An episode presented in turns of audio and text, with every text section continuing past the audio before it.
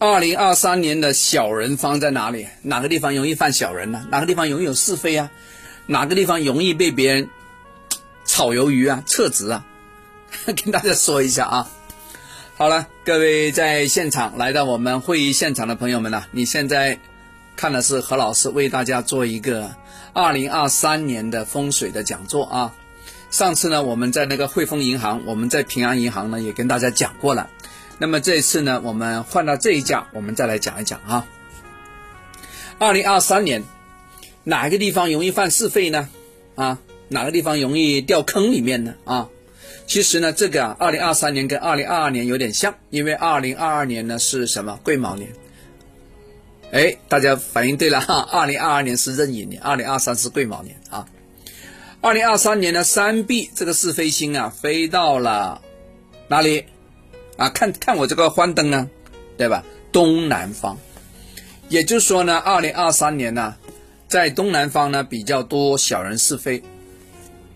如果呢你在办公室，你是开公司的，你打工的啊，你在整个公司的那个办公室平面里面，你是在东南方的话呢，代表你在二零二三年呢，你是非常容易被别人炒鱿鱼的，你是非常容易被别人坏掉的啊，要不然你就处在一种小人的漩涡里面。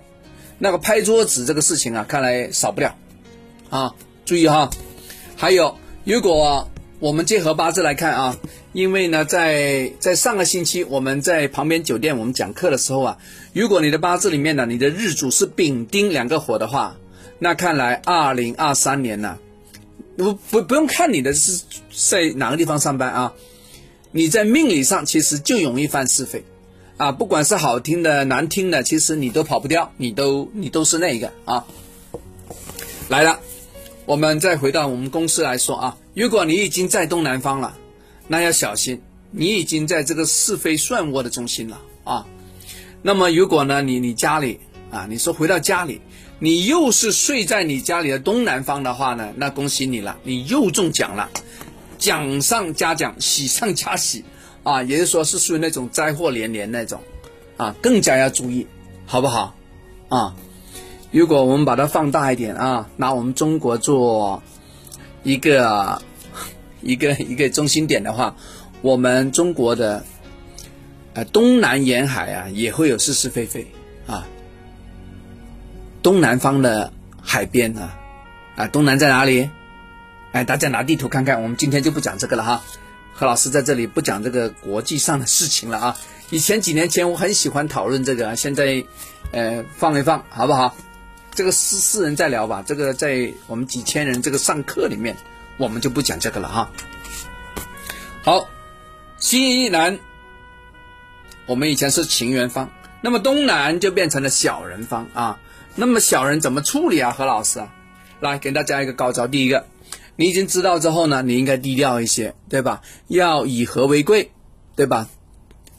肯定啦，低调点啦，对吧？第二个要找贵人，看看呢，跟你这个生肖配合的贵人是谁？比如说你是属兔的，亥卯未是合局，大家记住哈，第一个马上想到，那么羊对吧？猪你要跟他相配合，对吧？再找找贵人，再来远离小人。原来呢，在二零二二年谁跟你经常作对的？对吧？或者说那个行业整个就不利于你的，你就不要去碰了，啊，那个人呢是个坏蛋的，也不能说他坏蛋，应该说他可能也傻不拉几的啊，碰上你，那刚好把你拖拖下水了，啊，他可能也是无辜的，啊，在你的生命中就扮扮演了一个坏蛋啊，要修理你，有时没办法啊，我们有时也被别人修理啊，只要是人都是了，你你没被别人修理过吗？有些朋友这个还笑嘻嘻的哈哈哈哈。是吧？你肯定被修理过是吧？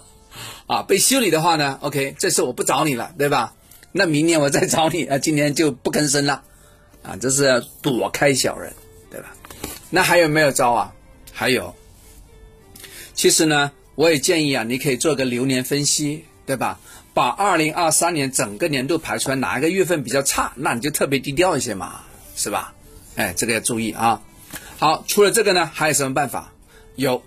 从风水上也可以解决，风水上呢就应该呀把那个我们说的这东南方这个地方啊清理干净一些，对。不对？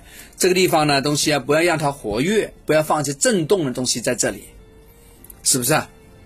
啊，不要放一些乱七八糟东西在这里，啊，你家里的刀啊叉，你那个剑呐，对不对？武术上的一些拳击手套啊，哎，你不要放在这里嘛，对吧？有斗争之象的都不要放在这里啊，要放一些和睦相处的东西啊，结合你的八字来放一些呢，跟你有利的。有和，对吧？和睦相处那种东西要放在这里，啊，有些朋友说不知道是啥啊，这个另外再说吧。这个可以按照你的八字来做定制的啊，定制布局，对吧？还有没有？有没有更高阶的？